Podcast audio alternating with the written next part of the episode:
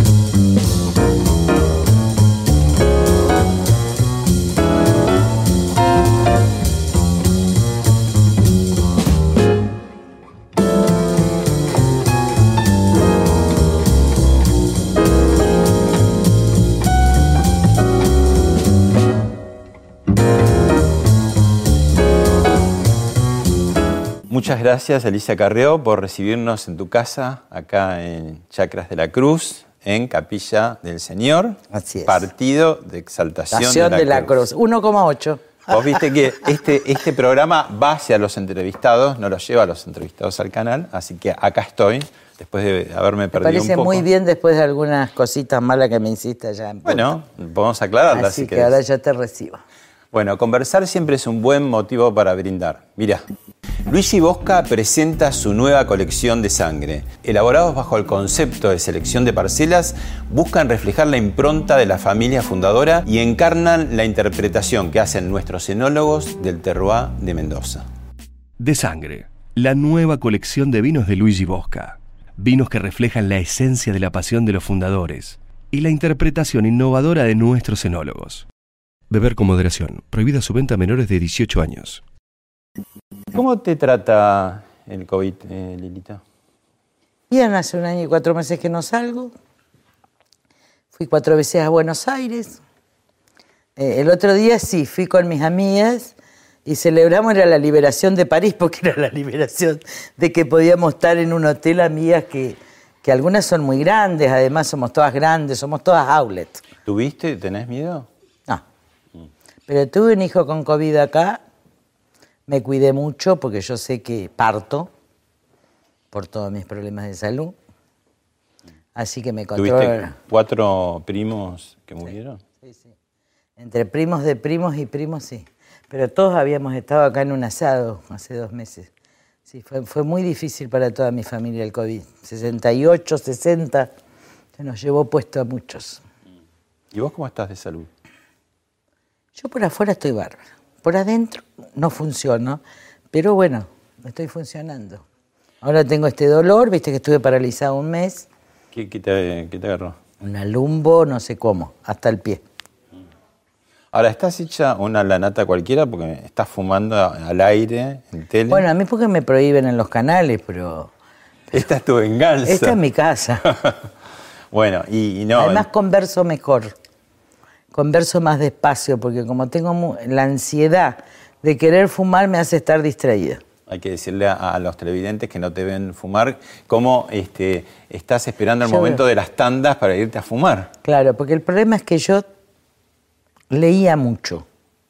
Duermo en el mismo, de la misma forma que, y como en una casa grande, cuando, para tener intimidad, yo leía de costado, con el cigarrillo, eh, y No en consecuencia es una se- costumbre. No serás de las que se duerme con el cigarrillo. Sí, prendido. y quemo también. ¿Qué más también? Sí, quemo también. ¿Desde cuándo fumas? Desde los 13, 14. ¿Y nunca tuviste miedo de las consecuencias del cigarrillo? No te voy a venir a dar vivía, lecciones, pero digo. No, yo vivía en una familia donde mi mamá era muy correcta, pero mi papá era una familia irresponsable total. Entonces, nosotros estábamos en la estancia y suponte vos, teníamos 12 años, nos ponían vino. Eh, y eso fue una tragedia después familiar. Pero mi papá me dio el primer cigarrillo a los 14. Mi papá era extraordinario. O sea que vos vino no, eh, alcohol no, pero Sí, cigarrillo. no, yo tomé alcohol. Ah. Lo que pasa es que yo tengo un hermano mío que era iba al colegio conmigo, me crié con él, que murió alcohólico. y que yo lo amaba profundamente. Entonces, después dejé... Igual yo era tomadora, pero tomadora de los, de los fines de semana. A las 5 de la mañana, con amigos y qué sé yo. Y después dejé. Porque me nubla también. ¿Sabes qué me pasaba?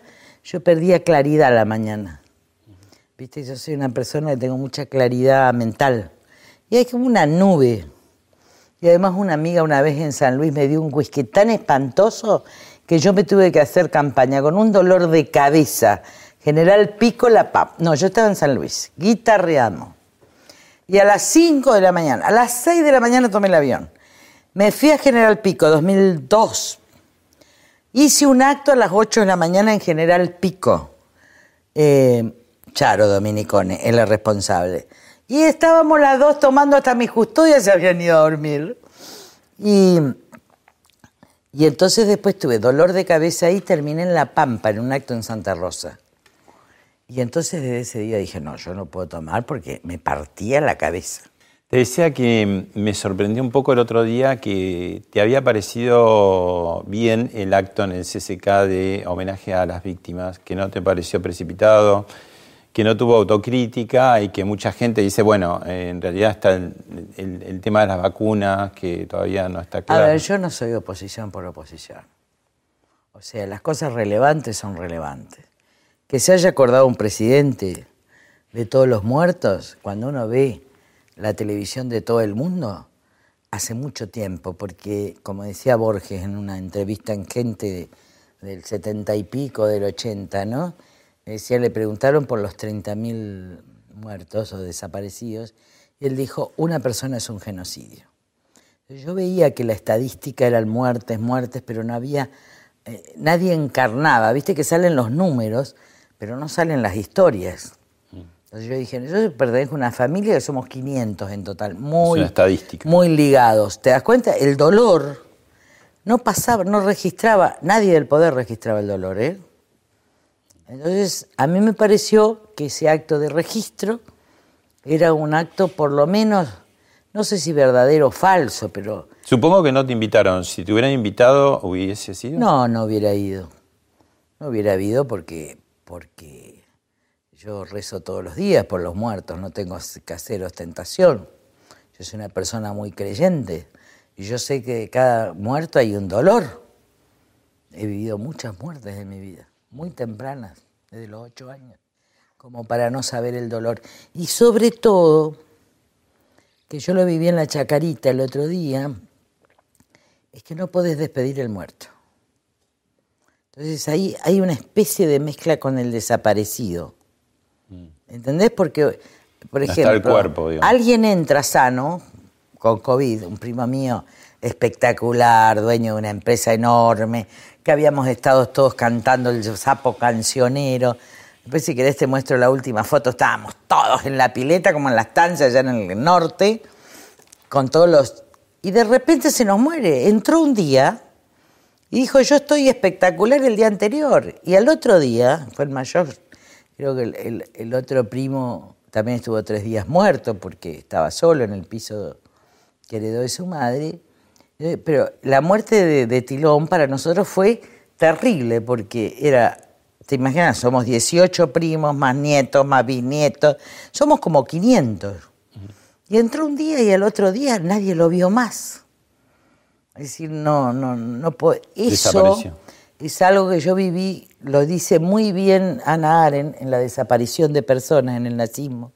Se lo puede leer en Origen del Totalitarismo pero el no tener el, eh, Yuri, me acuerdo, Juri, que fue gobernador de, Tucumán, cuando le rechazamos el diploma a Bussi, que yo hice el dictamen, Juri, que era gobernador, le rogaba a Bussi, hijo, que le diga dónde estaban los muertos.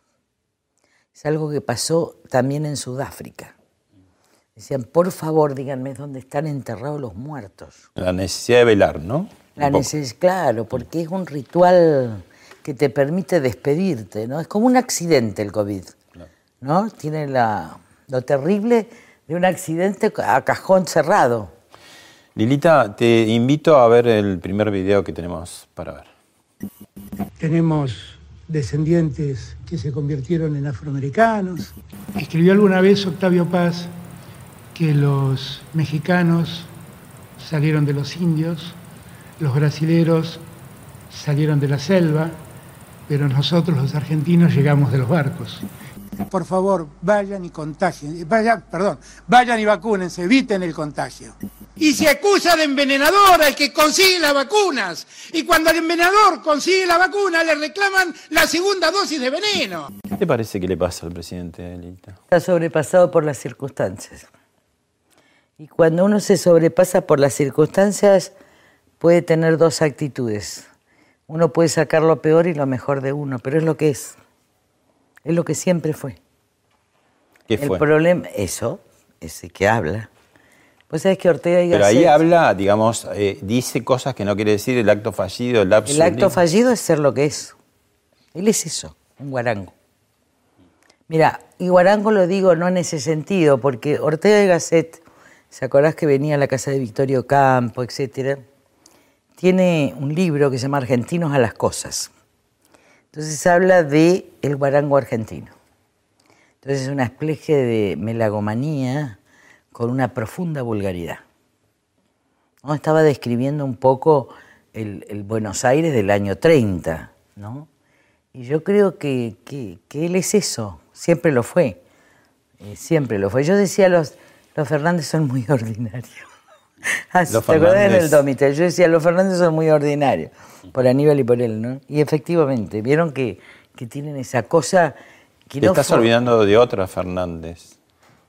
bueno, yo tampoco quiero discriminar, no toco a las mujeres, pero cuando uno escucha uno se da cuenta, porque además no es un problema elitista, ¿eh?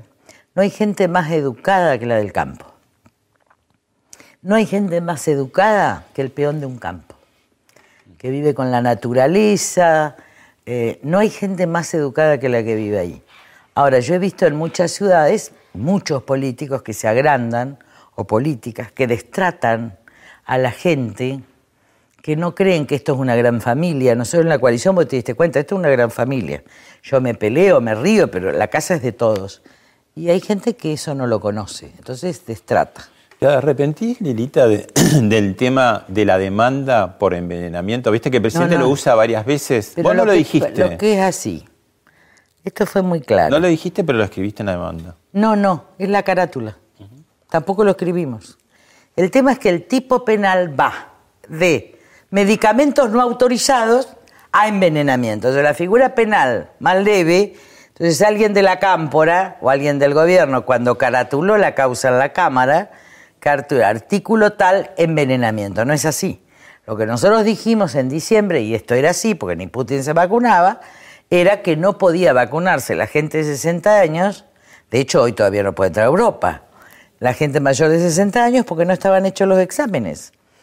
Esto se subsanó a fines de enero, que es cuando se vacunen. Igual vos decías que no querías recibirla porque era de un país gobernado no, por un sí, dictador. sí. Igual el Instituto Gamaleya es muy prestigioso. Sí, sí, pero yo no me lo iba a poner por un acto de protesta contra Putin. Y recibiste la AstraZeneca. Sí, me llegó la, la de Putin, ¿eh? Este es un acto de protesta personal.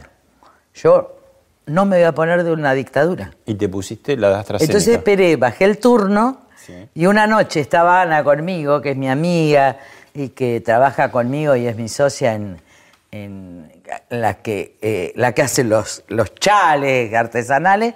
Y entonces me dijo, mira, mañana hay AstraZeneca. Ya había vencido el plazo mío. Entonces me fui, estaba paralizada, totalmente paralizada, me fui con el camisón y un tapado. Al mejor estilo de Susana Jiménez, salieron, me vacunaron y a la noche casi morí. Ah, te cayó mal. Entonces yo llamé dos testigos de mi velorio, porque lo llamé a Juan Calandri, ¿Te que es fiebre, auditor, y le dije, venga un testigo, porque si me muero sola acá, lo van a culpar a los custodios. Bueno, entonces lo llamé a Juan Calandri y la llamé a una sobrina mía, excelente, abogada. Le digo, vengan porque la familia va a entrar en pánico, pero yo creí que me moría porque tenía todo esto paralizado, que yo ya venía paralizada, y el cerebro que me reventaba. Bueno, yo pensé que me estaba saliendo sesos por acá. Así que fue una noche terrible. ¿Qué hicieron los chicos cuando vinieron?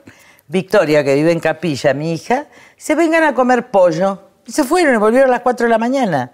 Así que Un Vos, custodio mío al que yo adoro se sentó en una silla toda la noche. Y te veló. Pero yo pensé que me podía morir. ¿Y tenés miedo a la segunda dosis? Ah. Pero fue terrible, porque yo estaba con este dolor. Pero no, AstraZeneca da mucha garan- muchas garantías. Vos en, en Y muchos... no viajé porque estaba, yo iba a viajar. Pero no por la vacuna, yo iba a viajar porque se imagina, hace un año y cuatro meses estoy encerrada.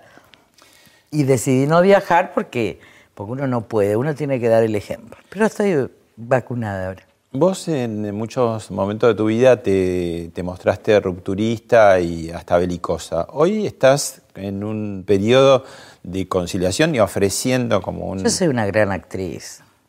Eso ya lo sabíamos. Yo soy pero- una gran actriz griega. Entonces, de repente, eh, hago lo que se llama semiótica, A ver. que ustedes lo conocen. Entonces, yo en vez de enojarme, por ejemplo, ¿qué hace una mujer? Yo estudié mucho, yo soy una mujer, ¿está claro? ¿Qué quiero decir? Yo, a mí la política no me cambió, sigo siendo una mujer, me gusta diseñar los menús, me gusta la casa, amo ser ama de casa, aunque no sepa hacer nada, eh, amo recibir amigos, me gusta la ropa, yo soy una mujer. Porque la política, ¿qué es? ¿Machista? Uf, porque además te hacen vestir. Vos tenés que ser moderada, tenés que ser así, estar contra la computadora. Yo no. ¿Y las mujeres políticas son machistas? No, no, algunas sí. Objeto de deseo, por ejemplo, se visten como si fueran vedette. Entonces llegaban a la cámara y se ponen, que es una forma del machismo. Y la otra es eh, algo que se ve mucho en Estados Unidos. ¿eh? Las mujeres, hay un igualitarismo en, el- en la vestimenta, todas de negro, blanco. No, a mí me gusta el color. ¿Y el llamado macho alfa cuando se da en una mujer que gobierna o que Sí, sí, sí, empodera? Esperona. Por ejemplo, Cristina escribió un día a Diana Mafía muy bien. Es Perón, quiere ser Perón, no quiere ser Evita.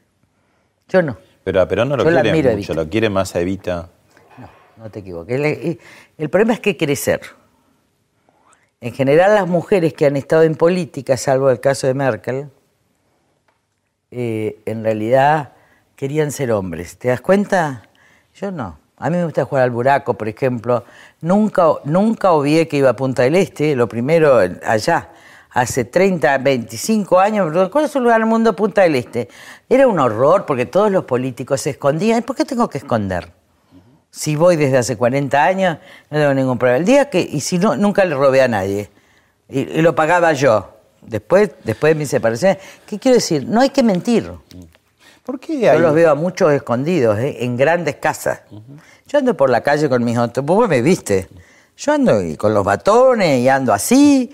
Y después un día me puse unos anteojos grandes para que nadie, en la barra, para que nadie me reconociera, por Y- supuesto. y al alguien te minuto- reconoció. No, ese no sos vos, otro. Yo estaba con unos anteojos, eso que me encanta ponerme. Yo dije, acá no me ve ver nadie con sombrero. Me dijeron, Lilita, pero vos podés creer. Bueno, contarle a la gente por qué me pasás la factura de Yo algo. le voy a contar, porque este hombre fue muy desubicado un día. ¿Cómo? Yo estaba en el lugar saludé. preferido donde yo iba a nadar todos los días. Y ustedes saben que están todos los paparazzi, eso que te siguen si estás en tal lugar o en tal otro, hasta en Miami te pasa lo mismo, en Europa te pasa. Bueno, y entonces el señor se encontró conmigo, yo lo saludé pensando que era un señor bien. ¿Está? Sí. Ahí escribió el domingo.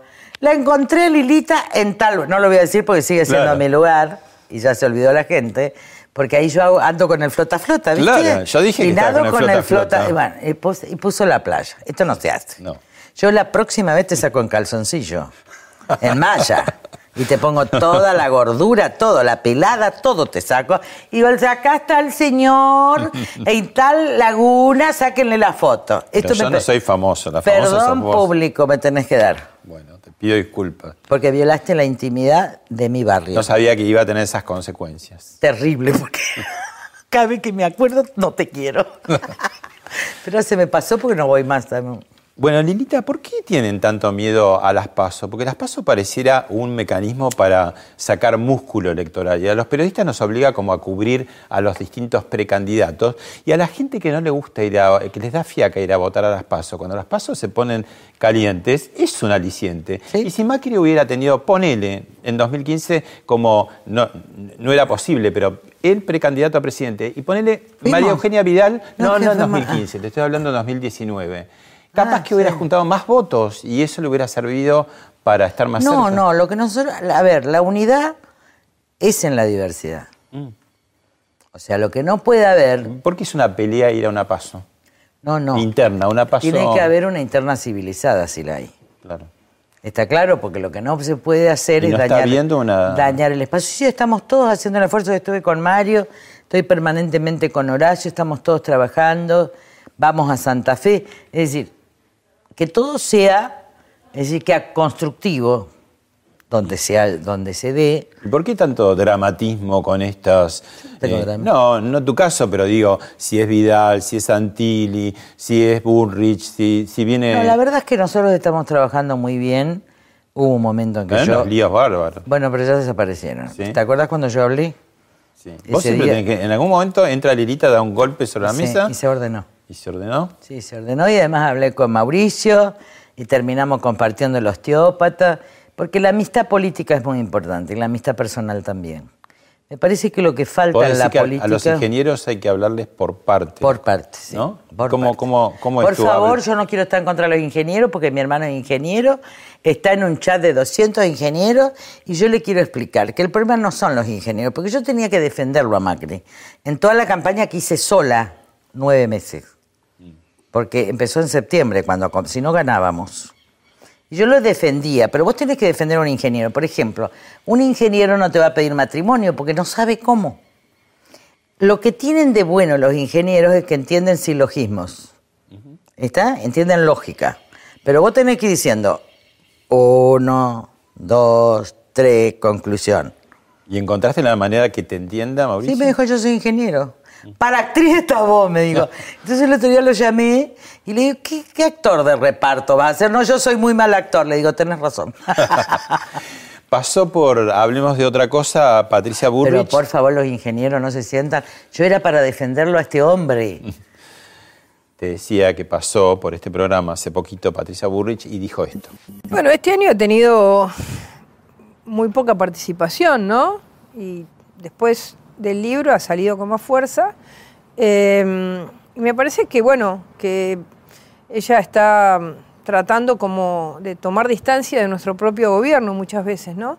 Y creo que mm, estas cosas no, no son así. Uno participó de un equipo y, bueno, a pelearla con el equipo. ¿Qué pensás? Yo las quiero mucho a las dos. Eh, son dos personas distintas. Yo aprendí mucho del dolor, de que me causó la política, es decir, yo dejé mi familia, dejé mi casa enorme, yo dejé todo, hasta el retrato de mi abuela que, quería quedarse mi marido, o sea, digo, eh, a mí me costó demasiado. Eh, Patricia tiene una vida que yo le dije, humanizate, decí tu historia. Yo la quiero mucho, Patricia, y tiene grandeza. ¿Está? Pero la, conozco. Entonces Patricia tiene como, como, como si fuera el trajecito de la computadora, porque ella esconde su humanidad detrás de eso. Pero la quiero mucho y no nos mentimos. Y cuando me quiere mentir, yo le conozco porque me mira con los ojitos fijos. No te olvides que ella estuvo en la coalición cívica. Así que en el grupo A ella fue determinante porque yo mandaba, eh, yo ordenaba más o menos la estrategia y ella iba. Y, y la verdad que es un soldado de las causas. ¿eh? Ella estuvo hasta el final. Ahora, tratemos de la nueva generación, no es la nuestra. María Eugenia dejó todo, pero dejó familia, tenía sus hijos que le decían de todo, algunos otros compañeros en Morón. Yo fui a su casa de Morón, A la base militar. a la base militar. Era una prisión. Entonces, miren, yo voy a decir algo que nadie lo sabe. ¿Cómo surgió mi posible candidatura en provincia de Buenos Aires? Yo un día vi que María Eugenia tiene un futuro enorme en la Argentina, pero que necesitaba recomponerse humanamente, que había salido muy lastimada, muy lastimada en lo personal. Entonces yo no quiero que otras mujeres tengan el destino o la vida que tuvimos nosotros. Yo tengo la ayuda de Dios, pues soy una creyente total y además tengo una seguridad que además si vos no me querés votar, no me vote, le digo. Yo a mí no, yo lo hago por vocación, no estoy buscando réditos ni nada. Es más, detesto los cargos. Lo hago por una causa. Eh, pero ella tenía que recomponerse. Fui yo la que le dije. ¿Qué le dijiste? Que ella necesitaba recomponerse. Y se tomó ese año de Entonces yo, la silencio. yo decidí cubrirla. Para que ella decida con autonomía. Eso es ser feminista. ¿No crees que los bonaerenses pueden Yo no pensar quiero que, está las mujeres sean usadas. abandonando No, ese territorio? Porque ella fue una gran. Miren, yo lo que me acuerdo de cuando creo que fue vicejefa de quién. De, de Macri. Bueno, miren, cuando Segundo yo mandato cuando estaba en en la la ciudad, yo la llamaba a María Eugenia para resolver un problema. Ella conoce la ciudad igual que Horacio. Porque cuando había, se cortaba la luz estaba María Eugenia. Yo estaba peleando, yo me peleaba con los que recogían basura. Yo le digo, acá está todo sucio en la plaza Vicente López. ¿A quién la llamaba? Llamaba a María Eugenia. Porque yo los iba a demandar. Bueno, ¿Pero no te parece que juntaría más votos eh, María Eugenia no que Santini? No es un problema de conveniencia. ¿Sabés qué pasa? En la política también tiene que haber humanidad. Sí, pero también eh, o ganás Sí. o perdés. No, no, no, no. Para mí no. Yo soy la perdedora más exitosa de la nación. Bueno, pero digo, eh, Negri, que vos yo, lo ya- viste, yo ya entré en la historia argentina y nunca gané. Negri habla, que es la frase más exitosa de los últimos tiempos, que no es real, que dice, estamos a siete diputados, que son 10 estuve. o 11, ¿no? ¿Sabe a cuánto, a cuántas bancas estamos de que el país que sueña Cristina se realice? A siete bancas. Yo soy el que he dicho eso. Pero Mario, Mario, Mario, le han, lo han- mira, Mario es mi hermano. Yo voy a la casa de Mario porque además llora, se emociona y llora. Yo soy muy amiga de la mujer porque la votante mía era la mujer, Queca. Para que vos sepas, somos amigos hace 25 años, hermanos. Ahora, Bueno, él lo plantea muy dramáticamente. Antes era menos dramático porque era más radical, ¿me entienden? Hasta que Gershunov, Gershunov le dijo, vos tenés que ser como Lilita. ¿Está claro? Y entonces, ahora está un lirito, porque tiene, este, ¿viste? antes tenía la cosa de la corrección, viste que Está los más radical, radicales, más- yo más los gris. adoro porque son hermanos míos, pero viste, primero se anuncian, después te agradecen, y cuando ya tienen la frase, perdiste, ya se aburrió la gente.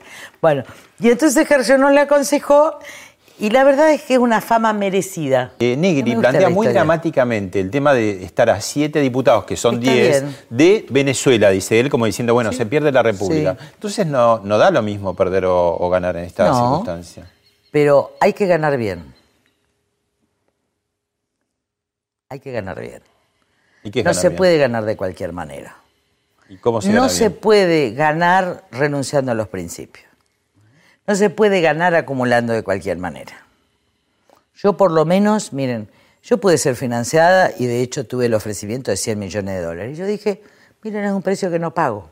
Yo sabía que era presidente.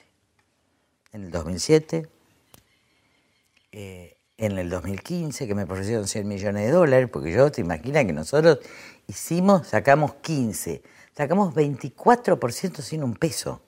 A nosotros un empresario nunca nos dio y lo rechacé. Fernandito le quiere rechazar un millón y medio de dólares o los laboratorios en el 2003, así que yo dije, no, mirá, le dije a un amigo en Punta del Este, no, ese precio no pago. Es contrafáctico. ¿Cómo hubiera sido una presidencia de Elisa? Maravillosa. Se hubiera divertido la nación, hubiéramos tenido una reforma educativa, porque si algo sé es de educación enorme, hubiéramos tenido justicia independiente, pero ya fue. A ver, cuando vienen algunos empresarios acá, yo les dije en el 2007, si viene Cristina, viene el fascismo. Se los dije a los directores de todos los diarios, incluido La Nación, los directores altos, ¿eh? Bueno, y ellos estaban, con- todo el mundo aclamó a Cristina. Y además pusieron la candidatura de La Baña para impedir que ganemos, porque yo había hecho el acuerdo con Mario Negri, entonces presidente del radicalismo. La candidatura de la, Daña, de la Baña fue puesta por Dualde y Alfonsín. A tal punto que La Baña sale primero como segundo y, a, y a la- a las 10 de la noche a mí me hacen fraude en el 2007 y todo el mundo se cayó. Todo el mundo se En la cayó. elección de 2019 también. Pero saqué el 26% en la provincia de Buenos Aires y no había más boleta, porque a las 11 de la mañana había balotaje.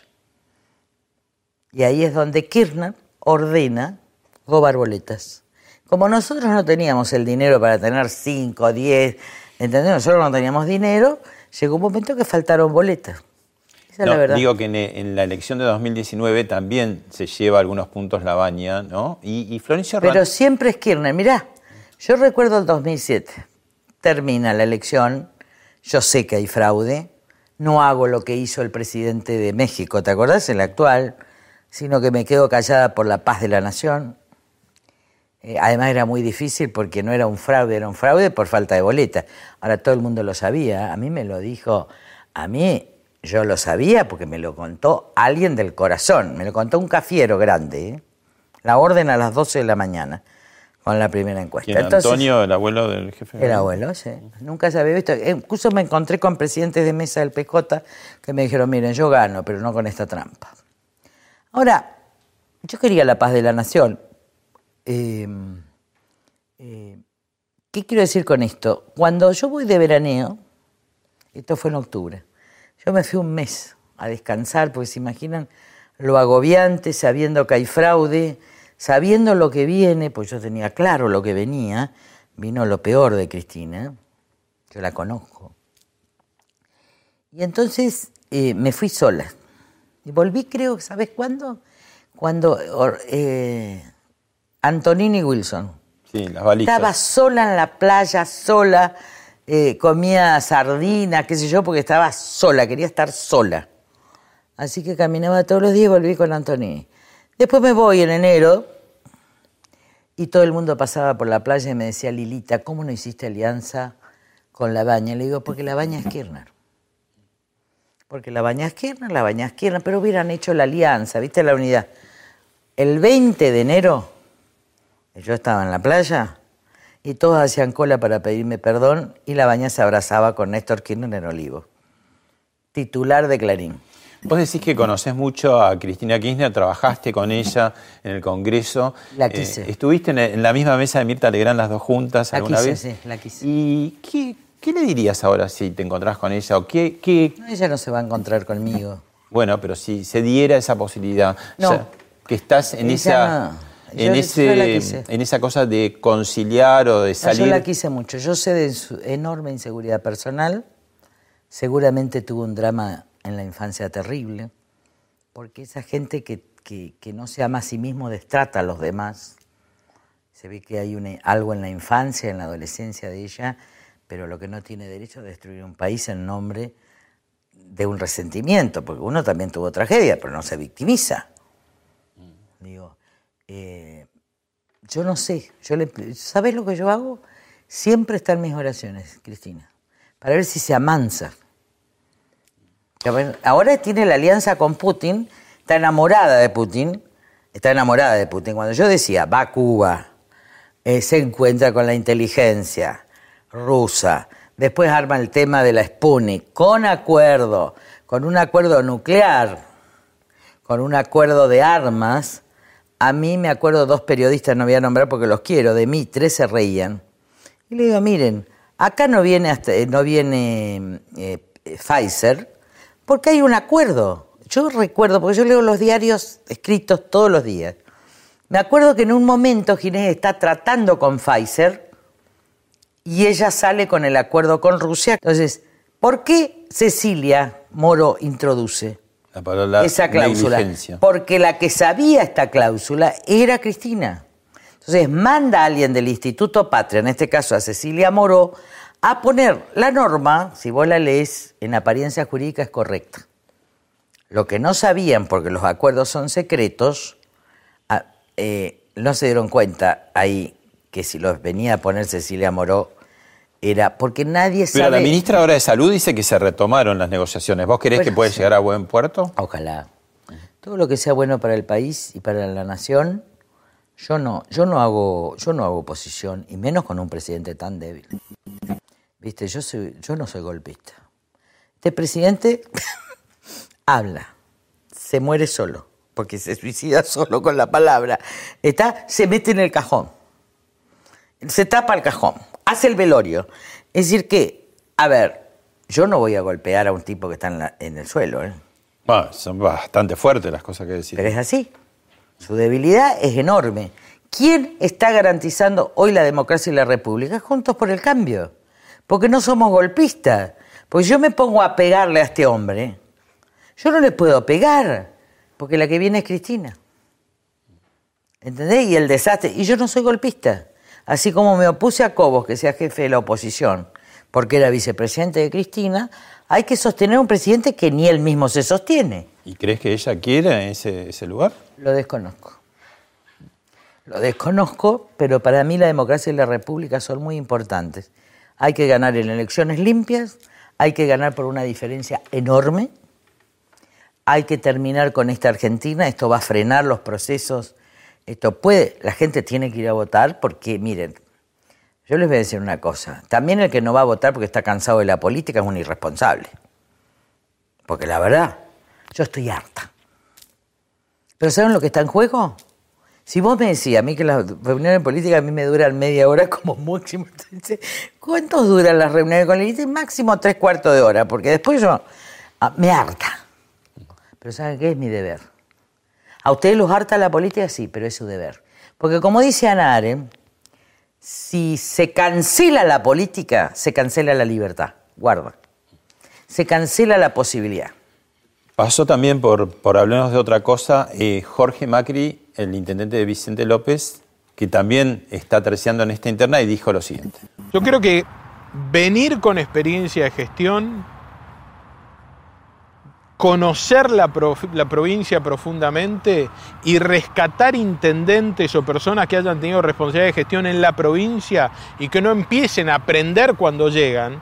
Pues esta lógica de que cada vez que, hace mucho tiempo ya, de Rucauf para acá, cada vez que tenemos gobernador, arranca una combi de la ciudad de Buenos Aires con un equipo que desembarca en la, en la ciudad de La Plata, le lleva tiempo. No es fácil esta provincia, mucho más difícil si no la conoces. Ahí se está refiriendo un poco al tema de exportar, entre comillas, a Santiria a la yo provincia. Yo me llevo muy bien también con Jorge Macri y vivo hablando, ¿eh? porque en realidad yo soy la única que hablo con todos. Y como mantuve la palabra a lo largo de la vida, tienen confianza. Y a mí me puede decir toda la verdad. Porque si no me dicen la verdad, no hablo más. Yo con mentirosos no hablo. Así que yo me llevo muy bien. Ahora, pero es verdad esto que dice, que sale una combi de capital y va... Voy a hablar de historia, porque a mí me parece que hay mucha gente que habla de la historia de hace 5 o 10 años. Yo voy a hablar de 30 años. Yo recorrí toda la provincia, cada pueblo y cada villa de esta provincia la habré recorrido 20 veces. Yo tenía pizzería en la villa que se llamaba Lilita. Así que la que más conoce la provincia de Buenos Aires, porque conozco el campo, porque llego a las ciudades y me conocen los periodistas, me conocen las cámaras de comercio, las sociedades rurales, la gente. Entro a un comité de provincia y ¿para qué le van a pelear si me aman todos los radicales? ¿Qué quiero decir? Y también los del PRO. Entonces, si empezamos a conocer la provincia, empecemos a discutir. Porque un intendente de un lugar de la provincia no conoce la provincia. Las únicas personas que conocieron profundamente la provincia de Buenos Aires completa fuimos Alfonsín y yo. Alfonsín porque era de la provincia y siempre volvía. Y yo pues tengo un amor por la provincia. ¿Por qué tengo un amor grande por la provincia de Buenos Aires? Porque la mitad de la provincia de Buenos Aires, el interior, es muy parecido al interior que yo viví. Y a las familias, no te olvides que mi abuelo era conservador y mi padre radical. Segundo, yo vengo a Buenos Aires de que nací. Y el conurbano, porque ahí están los pobres del norte que son mis hermanos. Y vas a entender otra cosa más, ¿por qué nunca acepté ser senador de la capital ni jefa de la capital? Yo hubiera podido ganar, porque yo vine de una provincia pobre. Entonces, cuando vos vas a, Villa Itatí, cuando vas a las distintas villas de Quilmes, yo con la Villa Itatí trabajo desde el 2001. Yo luché contra el Paco. El único informe que tenía Naciones Unidas. Entonces no me vengan a decir que todos conocen. No, cada uno conoce su distrito. Pero guarda que conocer un distrito no es conocer la problemática global y compleja de toda la provincia de Buenos Aires. Eso por un lado. Segundo, está el AMBA. Yo rescato eh, a Jorge Macri, eh, porque en su planteo eh, puede tener la mitad de la razón. Ahora, el AMBA es el AMBA. Y yo les digo que el manejo de la seguridad de Santilli, la ejecutividad de Santilli, eh, en eh, la diferencia, a ver, yo hablo con la gente Acá viene muchísima gente, además con Baililita tenemos como 14 personas, una en Moreno. Nosotros vamos a las casas de las ahora me vas a costureras. hablar de Baililita. No, lo que te quiero decir es que yo estoy en contacto con ellos. Ahora, ¿sabes lo que ador, añoran en, el- en- en- en el conurbano pegado a Buenos Aires? Es la seguridad de la capital. Porque la inseguridad es terrible. ¿De quién? De los trabajadores. Porque hay mucha gente que no trabaja, que recibe planes, lo cual yo no creo que haya que eliminarlos, porque uno no puede, además en este contexto de drama, quitarles el alimento, pero hay muchos chicos y jóvenes que roban a los trabajadores. La gente no quiere salir a las 5 de la mañana porque la administración de la provincia en materia de seguridad es terrible. Eh, y Santilli en esto tiene una eficiencia, tiene, es de una logística. Ahora, Jorge Macri le va a competir si aparece, dice Santilli. Mire, yo estoy tratando de buscar la unidad. La verdad que algunos creen que yo quiero encabezar. ¿Ustedes creen que yo quiero volver a la Cámara de Diputados de la Nación? ¿Que me costó la Y te vida? habías retirado. Pero escúchame. Y además estoy con todo lo que yo quiero hacer y además gobierno, porque uno puede gobernar desde un lugar o de otro. Pero acá Capilla es el centro, acá viene toda la ¿No peregrinación. serás como un Cotino Ciglia de, No, no, yo soy a la Juntos vista. por el Cambio? No, yo soy a la vista de todos, porque además yo tengo amistad. Y a mí me parece que lo político es humano. Y yo he tenido, yo fui a Vicente López. Mirá que no voy a ningún lado. ¿eh? Yo no voy a ningún lado, pero además no me puedo mover, ¿te das cuenta? Y además tengo que hacer 100 kilómetros. Pero yo fui a hablar con Jorge Macri porque me parecía que era un gesto que yo debía dar. ¿Y te yo entendió? creo. Sí, sí. A ver, todos me entienden, todos nos entendemos. Nosotros habíamos logrado la unidad. Ahora hay un tercer... Pero ahora está Facundo Manes. Esto, te iba a decir, hay un tercero en discordia. Siempre eh, la figura del helicóptero, desde Fernando de la Rúa para acá, fue cuando se van precipitadamente los presidentes. Vos impusiste ahora que alguien quiere llegar en todos, helicóptero. todos, hay muchos jóvenes que quieren así. Yo tuve experiencia.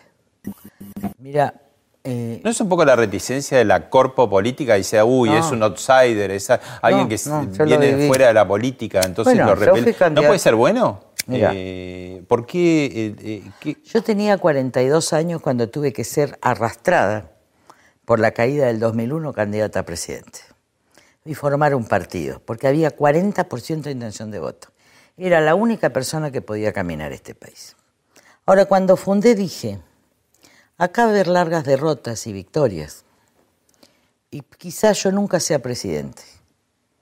Discurso mío del 18 de noviembre del 2001 con 70% de imagen pública. Yo ya sabía la complejidad de la Argentina. También viví mucha gente que fue diputada gracias a mí y que fue cabeza de lista. Y muchos que yo quise hacer presidentes. Por ejemplo, yo quería que Alfonso sea presidente, pero quería que haga su camino. Yo quería que Adrián llegara a la presidencia. Decía, hay que hacer un camino. Entonces, porque si no, eh, a ver, ¿qué es lo mesiánico mal?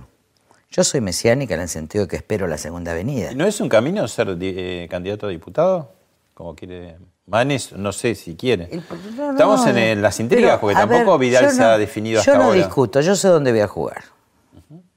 No, la coalición cívica tiene claro. A ver, eh, porque hay que entender algunas cosas históricas. ¿No es un buen momento para los radicales? Yo armé Mira, unen. ganó Morales en Yo Jujuy. unen. Sí. Y querés que te diga una cosa con todo el dolor del alma, porque me costó.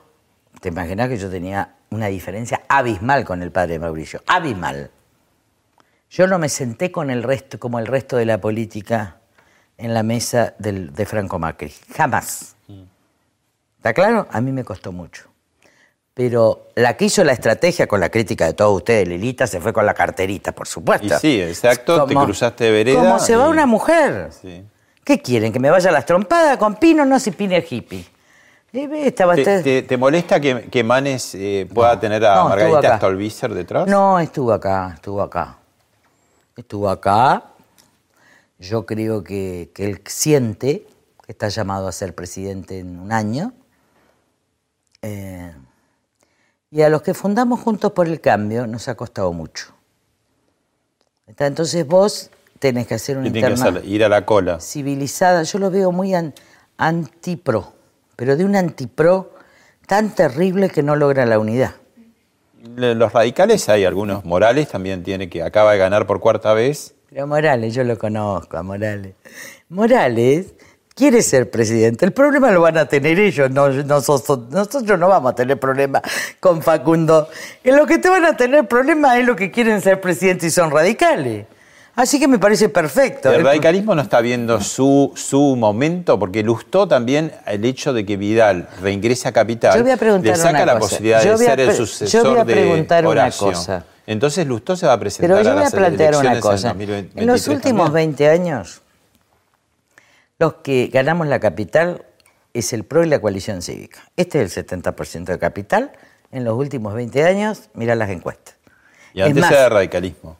¿Eh? An- Antes era de radicalismo. Antes del radicalismo, pero yo desde el 2001, este, este, este es 2003, donde Moró saca el 2%, es decir, esto es. Entonces, incorporamos al radicalismo, hay gente del radicalismo extraordinaria, yo quiero que sigan, por ejemplo, este chico que tiene doble apellido de, de Mendoza, ¿cómo se llama? Que el padre era amigo de mi padre, Suárez Lastra. Hay gente, yo, yo soy paladar negro. A ver, mi bisabuelo era intendente de Irigoyen. Mi padre fundó con Raúl Alfonsín el movimiento de renovación y cambio. A ver, yo estuve en la interna del 72 en mi casa con la radio. Alfonsín estuvo en mi primer casamiento de civil que terminó mal. Terminó mal porque mi marido era conservador, mi ex marido, y se ca- acabó la fiesta, casi se suspende el casamiento, con Amaya. Entonces, ¿qué quiero decir? Eh, hay que respetar la historia. ¿Saben? Yo respeto la historia de los demás. Respeto mucho la historia porque la historia te trae memoria. Y la mejor memoria es la de los fracasos. ¿Sabes lo que pasa? Que cuando las personas están acostumbradas a ganar, siempre, y no quieren perder, primero se pierden lo mejor de la vida, que es el viaje. Segundo, hay una sabiduría que no viene de la ciencia. Yo aprendí esto después de ser académica, pero yo fui la primera, la más joven titular de cátedra por concurso de la Argentina, 27 años. O sea, y con concurso de sobresaliente. O sea que era académica, no sé cuándo, pero te imaginas que me aburrí, porque a 45 años ya me querían matar los adjuntos, me tenía que ir. Entonces, yo lo que siempre discutí en la academia es que hay una sabiduría que viene del conocimiento, de la paideia, de la cultura. Hay otro tipo de conocimiento que viene de la práctica, que en realidad lo tenemos todos. ¿Qué quiero decir? Cuando tenés que por solucionar el problema de las aguas en provincia de Buenos Aires, habla con los que, con los que están en el campo. No empiecen los, los, los- los técnicos. Hablen cómo es el tema del río Salado. Entonces, ese es el conocimiento práctico. Vamos a una breve tanda y te dejo dos eh, cosas picando. Una, que me digas algo de Baicarrió. Y otra es, eh, José Luis Espert dice que se, no se pudo hacer el frente amplio de, de los opositores por tu soberbia y por Juntos por el Cargo, llama, no Juntos por el Cambio. Pero no, me lo contestás después de la pausa, ya vol- volvemos.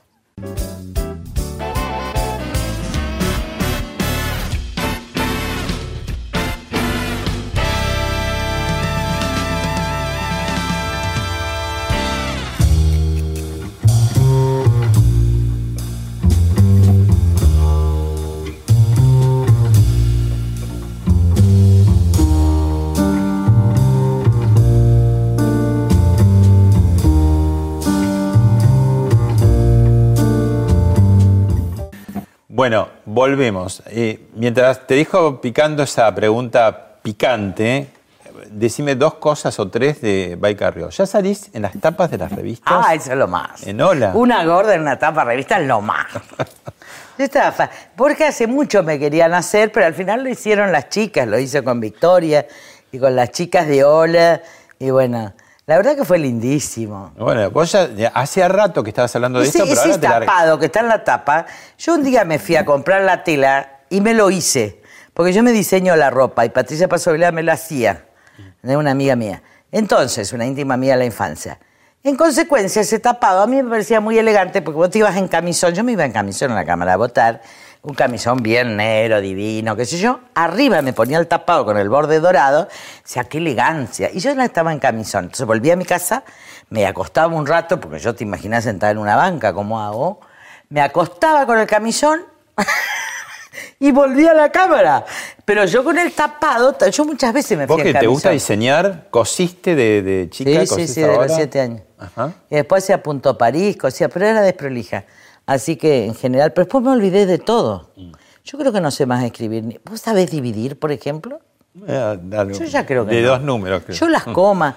Yo creo que me acuerdo Pero de las calculadoras, por suerte. Yo me acuerdo de los libros de texto de literatura, de filosofía completo.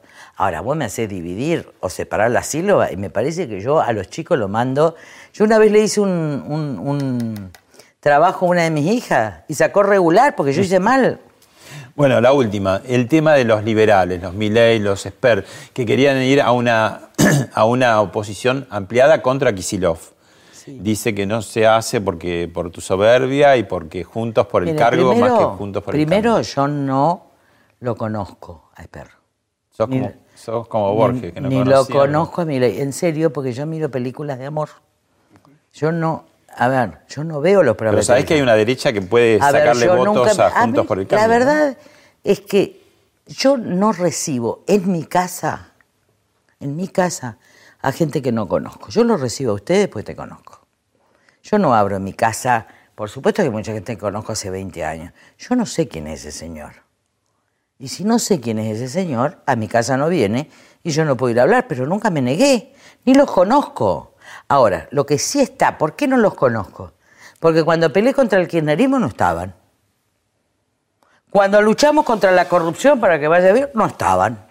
En las marchas al obelisco por la libertad, no estaban. Entonces, que me vengan a mí con la bandera de la libertad, viejo, que puse el cuerpo, yo no los vi. Por eso no los conozco. A muchos jóvenes sí, porque vinieron acá. Pero les digo, hay algunos, miren, la lucha por la República la dimos una minoría y no había nadie. La lucha por los derechos humanos de todos lo dio una minoría. La lucha contra la corrupción, una pequeñísima minoría. Hasta hace unos años. Ahora hay muchos beneficiarios de esa lucha por la libertad. Ellos son beneficiarios de nuestra lucha. Ellos son producto del coste de mi enfermedad. Que les vaya bien, que les vaya bien. Que yo no los impugné, no los impugné porque no los conozco. Ahora que a mi casa vienen personas que yo conozco, o jóvenes, esto es así. No me pidan a López Murphy. Yo lo recibo porque lo amo, porque lo conozco, a ver si... te- Pero ¿cómo voy a conocer? Yo no sé quién es mi ley. A ver, si yo tuviera, a mí me pasara que tengo que ver televisión todos los días, como una sola vez, no sé cómo estaba Tene, y estaba hablando ese tipo que es ministro de Seguridad, que ta- tendría que estar procesado por el asesinato de, de Nisman, claro, yo lo denuncié, ensució con Di Santo las pruebas, con todo. Bueno, ese señor estaba hablando, pero por casualidad estaba en TN. Entonces yo miro películas de amor, para que te quede claro. Porque, y esto quiero decirle a toda la sociedad, el amor nos va a salvar. La humanidad nos va a salvar. La humanidad tiene que ganar. Ni Carrió, ni Junta. Y la Argentina no puede ser partida. Los argentinos, peronistas, radicales, miren, el cuento de la grieta es un cuento que se lo armó Cristina. Porque yo estoy casada, me casé la segunda vez con un peronista y no tenía ningún problema en hacer con el amor con un peronista. ¿Está claro? Y todas mis amigas, la mitad son radicales, la otra son conservadoras, las otras son de la JP. Y algunas son kirchneristas hoy. Pero el afecto nos salvó. El afecto no se puede perder, chicos. Les estoy hablando a los que siembran la grieta. El afecto salva al mundo. Gracias, Linda. No, al contrario.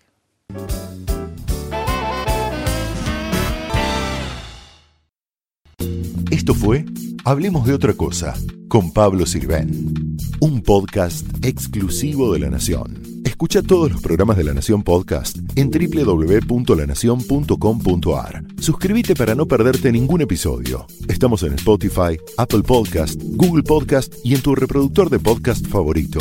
Seguí escuchando La Nación Podcast.